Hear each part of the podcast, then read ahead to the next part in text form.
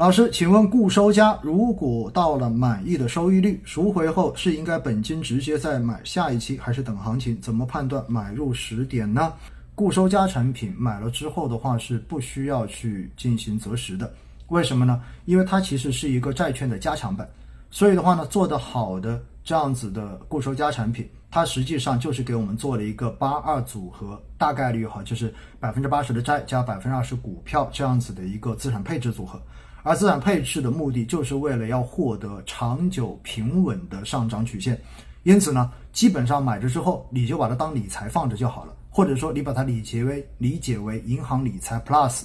这样的一个概念，因为它大部分的银行理财都是纯债类的，相当于等于纯债基金，它就相当于是一个加强版的理财产品。那么这样的产品应该是可以长期持有，作为你中低风险配置的一个长期持有品种，一直拿着的。当然前提是。你选的这个基金经理要是靠谱的，你的这个产品过往的业绩证明了它能够长期稳定的给你贡献回报，所以它不存在说我要去择个时，或者说我拿了一年已经赚到百分之七，是不是该把它卖掉，并不是这样子的，好不好？并不是这样子的，它不像这一种行业主题基金，行业主题基金因为受制受制于这种行业轮换，这种涨涨跌跌的这种轮换，所以有可能我们还会有。这一种止盈的需要，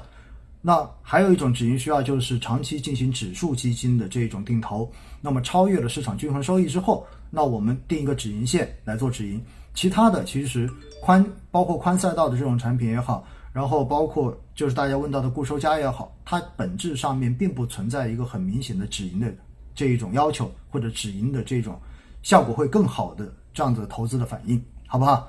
好了，这是对这个问题的回答啊。在选择基金经理时，年龄是不是考虑因素？年龄太大会不会有问题？哎，这个问题问的特别的好。我发现下面也有人说哈，说哎年龄大有问题吗？说特朗普跟拜登两个人都八十岁了还竞选总统，对不对？那怎么说呢？呃，应该这样讲哈，年龄跟投资风格还真的是有关系的。为什么呢？一般年纪越大的基金经理，他的投资风格会越来越稳健。为什么？因为他在这个。呃，一般我默认为年龄大就等于他在这个市场中间打拼的时间长，而且我们也把它等于他参与基金投资，就是管理的这一个期限更长一些。那如果年纪越大，年纪越长，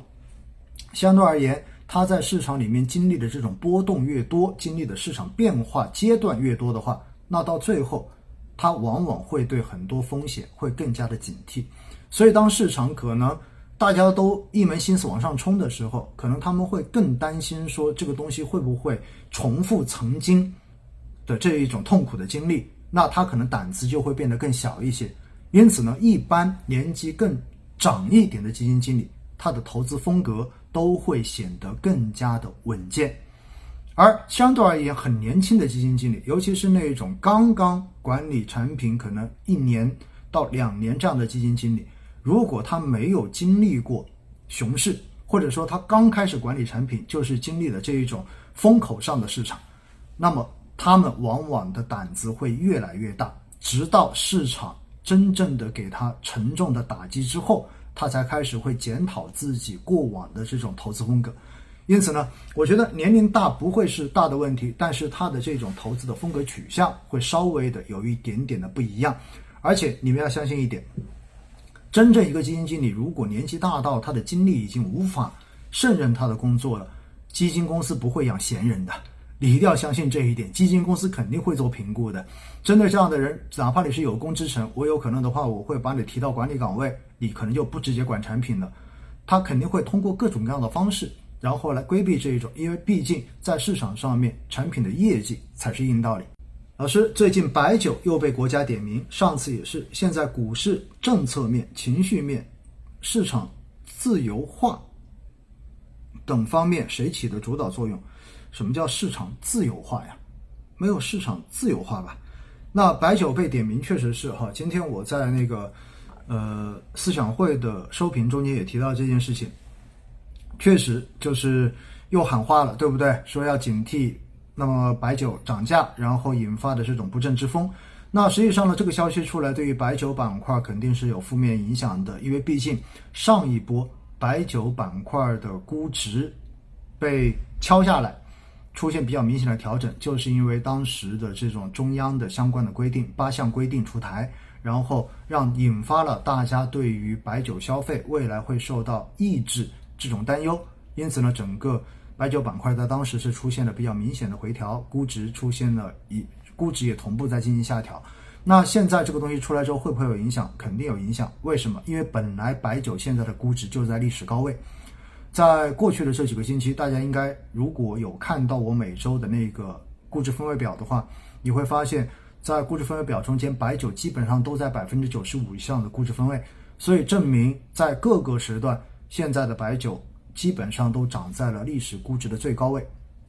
最高水准。那么在这样的情况之下，哪怕不出这个消息，其实它也有下调、也有回调的这种需要的。那现在刚好外部出了这样的一个负面消息，那么更加会引发资金借机开始出逃，然后整个板块会真正的把这一个呃价值回归的这个速度变得更快一些，所以很正常哈。但是我觉得真正调下来之后哈，呃，白酒板块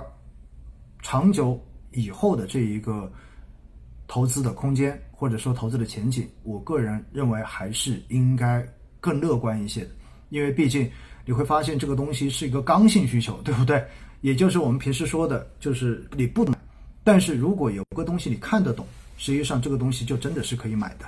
因为你看得懂它的盈利模式。而茅台什么时候不能买呢？你会发现茅台以后的话要开始打折了，你不但是现在抢不到，对不对？然后以后开始打折了，甚至打折都没人买了。那么这个时候有可能，整个白酒行业就会有一个非常非常明显的这样的下调的过程。但是现在白酒还是需要排队的，像茅台这一种，甚至还有人周末打飞的，对吗？打到遵义的茅台机场，然后去撸两瓶茅台，然后再飞回来。那么只要这样的现象还存在，茅台每年涨价，大家还是无条件接受。那么我觉得白酒板块回调之后，反而。可能更值得去进行配置。